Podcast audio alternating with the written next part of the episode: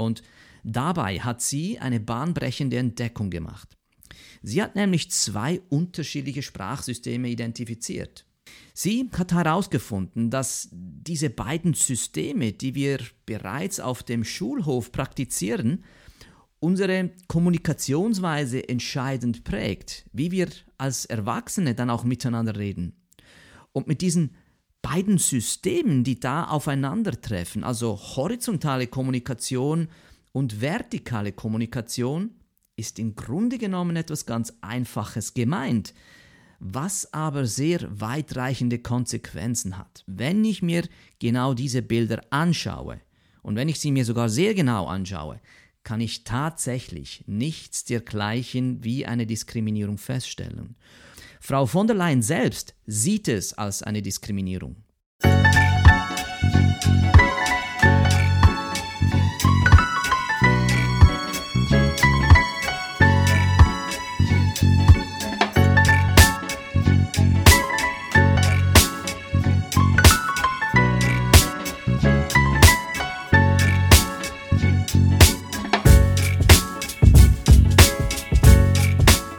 Willkommen zu einer weiteren Folge von Upgrade Yourself. In der letzten Folge sprach ich ja noch über das Thema Authentizität und der Wichtigkeit unserer unterschiedlichen Rollen. Eine meiner Aussagen war, dass Authentizität ohne Rollenverständnis nicht existiert. In dieser heutigen Folge greife ich nun das Stichwort äh, Rollenbewusstsein wieder auf und mache da doch gleich weiter. Denn ich habe gerade erst vor ein paar Tagen im Auftrag einer Firma ein Online-Seminar durchgeführt, wo es darum ging, in Konfliktsituationen die Bedeutung von nonverbalen Dynamiken besser zu verstehen. Es ging dabei um Fragen wie zum Beispiel, was man denn tun kann, wenn man von einem Aggressor verbal angegriffen wird und was das alles mit unserem eigenen Raumverhalten zu tun hat. Und äh, was mich auf verschreckende Weise bei solchen Trainings immer wieder berührt, ist die Tatsache, wie wenig unsere Augen darauf geschult sind, das Terrain wahrzunehmen, auf dem wir unsere Konflikte austragen, was der Raum, den wir betreten, mit uns eigentlich anstellt und wie wir auf diesen Raum reagieren. Und wenn ich jetzt an dieser Stelle von Raum oder Terrain spreche, so ist damit auch gleichzeitig immer eine Bühne gemeint. Die Bühne, auf der wir täglich unsere Positionen einnehmen und unsere kleineren und größeren Kämpfe ausfechten. Es ist die Bühne, auf der wir mit unseren persönlichen Rollen permanent auf Sendung sind und auf unser direktes Umfeld einwirken, im Guten wie im Schlechten. Und wenn Authentizität jetzt ohne Rollenverständnis nicht existiert, ja, dann heißt das in der Konsequenz, dass ein bewusstes Rollenverständnis ein ebenso bewusstes Raumverständnis voraussetzt. Denn der Raum, in dem wir unsere Konflikte austragen, ist ebenso ein Protagonist und je besser ich mich in diesem Raum zu bewegen verstehe, ja, je besser ich diesen Raum zu lesen vermag, umso mehr Möglichkeiten bieten sich mir, Zeichen bei anderen zu lesen und selber eigene Zeichen zu setzen. Mangelndes Raumbewusstsein oder ja, nennen wir es doch an dieser Stelle von mir aus äh, mangelndes Bühnenbewusstsein, kann dazu führen, dass wir Situationen völlig falsch einschätzen, die Dinge anders wahrnehmen, als sie vielleicht tatsächlich sind oder zumindest die entscheidenden Dinge einfach zu spät realisieren. Und die Folge davon ist, dass wir uns eine persönliche Langkarte zurechtdrücken, die wir als tatsächliche Realität missverstehen. Soll also heißen, dass das eigentliche Territorium, auf dem wir uns bewegen, nicht immer das ist, wofür wir es halten. Und so kann es natürlich auch passieren, dass ich mich in einem Konflikt befinde, wo ich vielleicht in, sagen wir mal, Ankara stehe, jetzt rein metaphorisch gesprochen, jedoch eine Stadtkarte von Berlin zur Orientierung benutze. Halte ich trotzdem an dieser meiner Karte fest, weil ich eben nicht bemerke, dass die Karte in meinen Händen nicht die korrekte Landschaft darstellt, dann sind natürlich auch meine Annahmen, Interpretationen und Entscheidungen der entsprechenden Situation vollkommen falsch. Somit werden natürlich auch unsere Verhaltensweisen auf der jeweiligen Bühne ebenfalls zu keinem günstigen Ergebnis führen. Und all das vielleicht nur deshalb, weil wir so etwas ganz Nebensächliches wie einen Raum falsch gedeutet haben. So wie es zum Beispiel der guten Frau von der Leyen passiert ist, als sie gemeinsam mit Charles Michel zu Besuch bei Erdogan war und es zu diesem sogenannten Sofa-Gate kam. Gerade dieses Video mit der Frau von der Leyen thematisiere ich sehr gerne gleich zu Beginn in einem meiner Trainings. Der Empörungsreflex ist jeweils groß, wenn ich das Video abspiele, besonders unter den weiblichen Teilnehmerinnen. Auf den ersten Blick ist es nur verständlich, dass schnell stereotype Schlussfolgerungen gezogen und Kommentare geäußert werden, wie zum Beispiel, ja, wieder mal typisch Mann, ja, diese Machos zum Kotzen. Wäre die Frau von der Leyen ein Mann gewesen, dann wäre so etwas doch nie passiert. Und so weiter. Tja, vielleicht, wer weiß, vielleicht wäre es wirklich nicht passiert.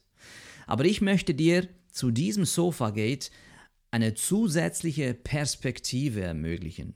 Und ich stütze mich dabei auf die Forschungsarbeiten von Deborah Tannen, die Anfang der 90er Jahre einfach mal kapieren wollte, wie Kinder beim Spielen miteinander kommunizieren. Und dabei hat sie eine bahnbrechende Entdeckung gemacht. Sie hat nämlich zwei unterschiedliche Sprachsysteme identifiziert.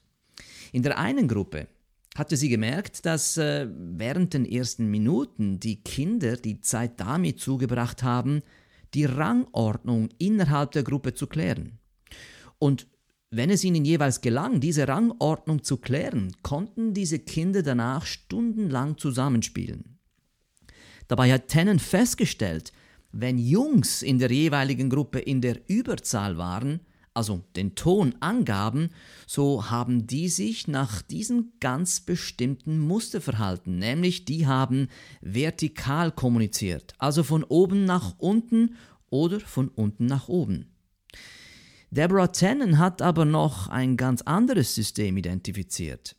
In den Gruppen, in denen nämlich die Mädchen in der Überzahl waren und den Ton angaben, gab es diese Phase der Rangklärung überhaupt nicht. Da wurde gleichwertig untereinander kommuniziert.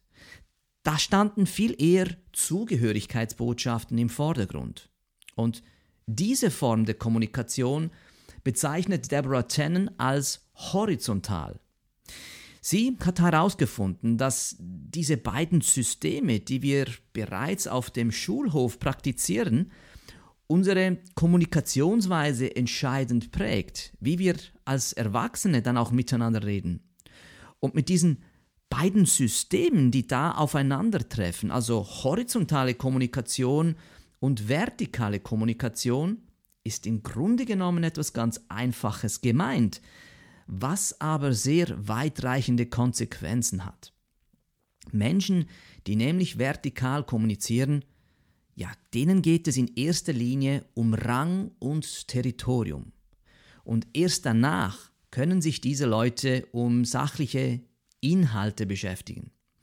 In diesem System kümmert man sich ja, mit fast schon einer gewissen Besessenheit um räumliche Botschaften. Der Umgang mit dem Raum wird in diesem System permanent mit Statusfragen verbunden. Revierfeststellungen sind hier entscheidend und von ebensolcher Tragweite sind in diesem System auch Rangklärungen. Vor allem am Beginn einer Kommunikation und erst recht, wenn es um direkte Interessensgegensätze geht, verweigert sich dieses System jeder produktiven Lösung, solange der gegenseitige berufliche oder politische Rang nicht deutlich wird. Wenn also Menschen, die vertikal kommunizieren, nicht auf diesen beiden Achsen, also Rang und Revier, angesprochen werden, so werden sie meistens auch nicht erreicht. Kommen wir also nun zurück zum Sofagate. Die EU-Gäste betreten den Raum und da stehen jetzt tatsächlich nicht, wie man hätte erwarten können, drei, sondern nur zwei Sessel. Und sofort haben viele, die sich dieses Video anschauen, schnell die Genderkarte gezogen und betiteln das Ganze als offensichtliche Diskriminierung der Frau. Vielleicht war es eine Diskriminierung gewesen, denn wie gesagt, ich war nicht vor Ort dabei und ich kenne nicht alle Details, die sich dort möglicherweise zugetragen haben und sich auch der Öffentlichkeit äh, entzogen haben. Das, was ich hier wiedergebe, ist nur meine ganz persönliche Landkarte von einem Gelände, das mir nicht in all seinen Details bekannt ist. Und dazu verwende ich jetzt nun mal lediglich die Bilder, die der Öffentlichkeit zugespielt wurden. Und wenn ich mir genau diese Bilder anschaue, und wenn ich sie mir sogar sehr genau anschaue, kann ich tatsächlich nichts dergleichen wie eine Diskriminierung feststellen. Und auch meine Kursteilnehmerinnen, das möchte ich betonen, die sich zuvor bezüglich Diskriminierung besonders empört gezeigt haben, können danach ihre anfängliche Aussage nicht bestätigen. Frau von der Leyen selbst sieht es als eine Diskriminierung. Dafür habe ich natürlich absolutes Verständnis, denn tatsächlich, rein oberflächlich betrachtet, kann man das schon als Diskriminierung sehen. Aber lass mich mal an dieser Stelle auch noch dieses betonen, dass ich weder besondere Sympathien für die eine noch die andere Seite habe. Das heißt, ich habe weder besondere Sympathien für die EU in der Rolle von der Frau von der Leyen oder Charles Michel noch für Erdogan. Und ich bin selber auch äh, in keinster Weise politisch irgendwie aktiv. Ich kann mir hier tatsächlich ausnahmsweise mal meine schweizerische Neutralität zunutze machen und hier lediglich eine Analyse aus kommunikationstechnischer Sicht wiedergeben. Denn was ich beobachtet habe, ist einfach nur ein falsch interpretiertes Raumverhalten, das auf ein Nichtbeachten zwischen horizontaler und vertikaler Kommunikation zurückzuführen ist. Es ist ja offensichtlich eine inszenierte Bühne, die die beiden Gäste in Erdogans Präsidentenpalast äh, vorfinden. Eine Bühne, bei der die EU-Führung in Zugzwang gebracht werden soll. Man kommt zu zweit zur Party und ja, siehe da, Platz hat es aber nur für einen der beiden. Hey, das kennen wir doch alle aus jedem billigen Film. Der Chef redet doch nur mit dem Chef. Das weiß jeder Halbstarke auf dem Schulhof. Kommst du also zu zweit zu einer Verhandlung herangetraben, dann muss einer der beiden zwangsläufig die rechte Hand des anderen sein. Staatsoberhäupter reden mit Staatsoberhäuptern, und so zumindest kennt das auch Erdogan. Er der dem vertikalen Kommunikationssystem zugeordnet ist, ja, der kümmert sich in erster Linie um Rang- und Revierklärung. Und das ist ja nun wirklich nichts Neues. Erdogan ist ein Stratege und ein Mann von Kalkül. Mit einem Streich dieser unsauberen Art muss man stets bei ihm rechnen. Nur einen statt zwei Sessel hinzustellen, erlaubt es Erdogan, seine Hände in reine Unschuld zu waschen. Als Chef der einen Seite sagt sich dir nämlich ganz einfach, hey, wisst ihr was? Ich rede gerne mit dem Chef der Gegenseite. Aber wer genau ist das? Ist das der Präsident des EU-Rates, Charles Michel, oder doch eher die Präsidentin der EU-Kommission, die Ursula von der Leyen? Ach, wisst ihr was? Macht das doch selber untereinander aus, ob nun die Frau oder der Mann Chef ist. Ich warte schon mal auf der anderen Seite, bis ihr das untereinander geklärt habt.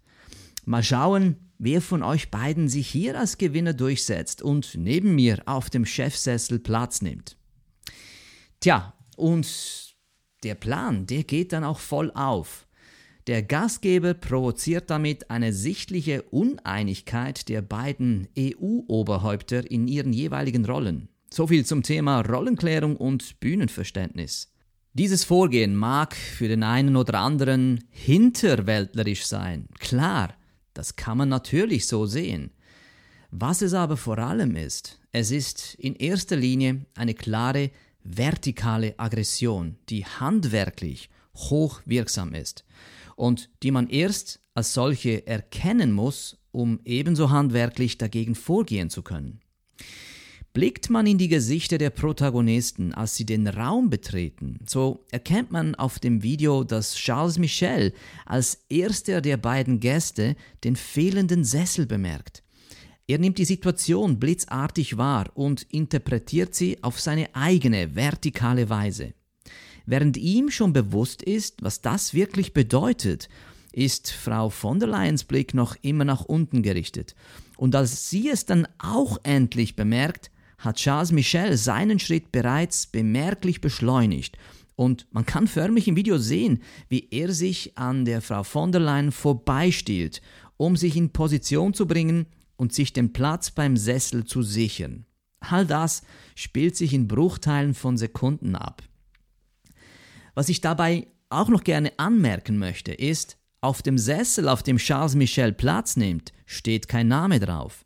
Wäre das tatsächlich der Fall gewesen, so wäre jede Art von Empörung an dieser Stelle gerechtfertigt gewesen. Das wäre eine offensichtliche Diskriminierung. Ist hier jedoch nicht der Fall. Klar ist die Frau von der Leyen hier die leidtragende Figur gewesen und keiner von uns, ganz ehrlich, hätte jetzt da in ihrer Haut stecken wollen. Aber wirklich schlecht ausgesehen hat nicht sie, sondern die EU, und dass dieser Verein so schlecht dabei abgeschnitten hat, war vor allem das Verdienst des lieben Charles Michel. Er hat sich mit Vordrängeln den Sessel erobert und sich damit den Chefsessel wirksam für die Medien gesichert. Wie gesagt, auch das ein typisch vertikales Verhalten. Es ist einfach so zu erklären, er ist lediglich seinem Instinkt gefolgt und hat das getan, was jeder kleine Junge auf dem Schulhof macht nämlich sich erst einmal Rang und Revier zu sichern. Und alles weitere, ja, das regeln wir dann später. Das darf nun wirklich auch niemanden überraschen. Empörungsreflexe, wie gesagt, sind an dieser Stelle wirklich nicht sehr hilfreich. Was aber dieser Charles Michel mit diesem Verhalten der ganzen Welt eben auch bewiesen hat, ist, dass er kein Mann für das Große ist. Kein Mann ist, der die Macht der Symbole versteht und auch kein Mann ist, der in größeren Kategorien zu denken vermag. Er hätte die Chance gehabt, in dieser Situation zu einer wirklich großartigen Figur werden zu können. Eine Figur mit großer Symbolmacht, welche die EU hätte stolz machen können. Eine Figur, von der man noch lange geredet hätte. Eine ganz einfache Geste wäre dazu nötig gewesen. Er hätte sich nur von seinem Sessel erheben müssen und sich zu Frau von der Leyen gesellen. Damit hätte er vier Fliegen auf einen Schlag erledigt. Er hätte zum ersten einfach mal Einigkeit der EU-Führung demonstriert. Zum zweiten hätte er damit Solidarität gegenüber der Frau von der Leyen gezeigt und sie vor dieser Peinlichkeit geschützt. Drittens, er hätte Erdogan definitiv in Zugzwang gebracht und seinen Streich damit zunichte gemacht. Und viertens, hätte er wirklich zeigen können, dass er seinen Rang verdient hat. Doch stattdessen hat er mit seinem Verhalten genau das Gegenteil dazu beigetragen und so die EU-Leadership vor aller Welt blamiert. Erstens, er hat damit Uneinigkeit der EU-Führung demonstriert. Zum Zweiten hat er bewiesen, dass ihm Solidarität nicht viel bedeutet. Zum Dritten hat er Erdogan direkt in die Hände gespielt. Und viertens hat er mit diesem Verhalten gezeigt, dass er auf dem Schachbrett der politischen Bühne nur ein kleiner Bauer ist, dem man vorübergehend den Umhang des Königs ausleiht, der in diesem Fall vielleicht doch eine Nummer zu groß für ihn ausgefallen ist.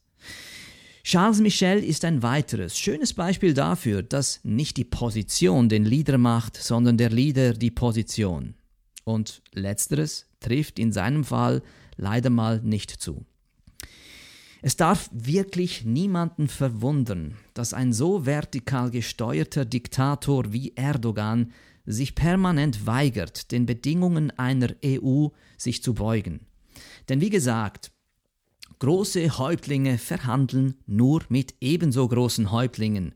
Und die EU scheint keinen wirklichen Häuptling zu haben, weder einen männlichen noch einen weiblichen. Das zumindest aus Perspektive Erdogans. Das, was da der Frau von der Leyen widerfahren ist, ja, das passiert täglich auf ganz unterschiedliche Weisen in sämtlichen Firmen dieser Welt. Vertikale und horizontale Konflikte sind allgegenwärtig. Dabei geht es nicht immer nur um Mann gegen Frau, sondern eben, wie es Deborah Tennant bezeichnet, um horizontale versus vertikale Kommunikation. Denn das hatte die Deborah Tennant nämlich auch festgestellt. Es ist nämlich nicht so, dass alle Vertikale ausschließlich Männer und alle Horizontalen ausschließlich Frauen sind. Es ist nur eine Tendenz. Die Männer sind tendenziell ja eher vertikal gestrickt und die weiblichen Protagonisten ja eher horizontal, aber eben nicht ausschließlich. Es ist daher viel hilfreicher, sich solche Konflikte aus einer kommunikativen Ebene mal anzuschauen. Denn nur so kann man auch handwerklich beginnen zu arbeiten, sprich sich zu überlegen, wie man sich dagegen wehren kann. Die Frau von der Leyen selber, ja, sie vermied es danach, Charles Michel für sein Verhalten persönlich anzugreifen. Sie verwies stattdessen lieber auf die schwierige Lage der Frauen in der Türkei. Ich bin privilegiert, weil ich mich wehren kann. Ja, das erklärte sie der Presse. Aber sie hat das Gegenteil bewiesen, nämlich, dass sie sich unter vertikal orientierten Führungskräften eben nicht zu wehren weiß. So wie man von einem Charles Michel mehr Rücksicht und Fingerspitzengefühl in dieser Situation verlangen darf, ja, so darf man auch von einer Frau von der Leyen mehr Durchsetzungsstärke verlangen. Beiden hatte das jeweilige gefehlt, weil beide eben in ihrem Kommunikationssystem gefangen waren. Was hätte Frau von der Leyen denn tatsächlich tun können, um in dieser Situation die Oberhand zu haben? Wie gesagt, keiner hätte mit ihr tauschen wollen. Und als Außenstehender ist ja so etwas immer viel einfacher zu sagen, als dann tatsächlich auszuführen.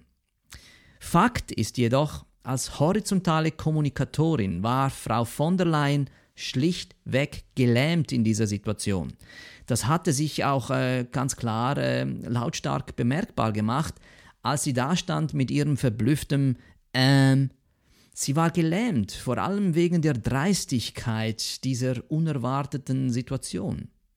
Aus einer solchen Lebung herauszukommen, das ist für eine horizontale Kommunikatorin wirklich nicht einfach.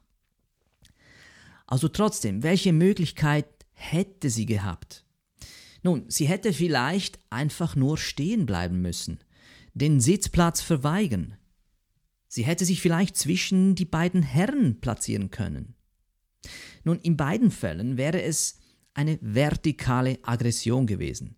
Eine vertikale Aggression kostet einen horizontal orientierten Menschen immer ganz, ganz viel Überwindung. Diesen Hebel umgehend umzuschalten, das ist nicht so einfach. Aber es wäre eine klare vertikale Botschaft gewesen, die nicht nur die beiden Männer auf dem Sessel, sondern die ganze Welt verstanden hätte und ihr besonderen Respekt eingebracht hätte. Aber es ist nun mal, wie es ist. Erdogan war wie gewohnt fies, Michel hat sich als ein kleinkarierter Egomane geoutet und die von der Leyen war schlichtweg überfordert. Was lernen wir alle aus dieser Geschichte?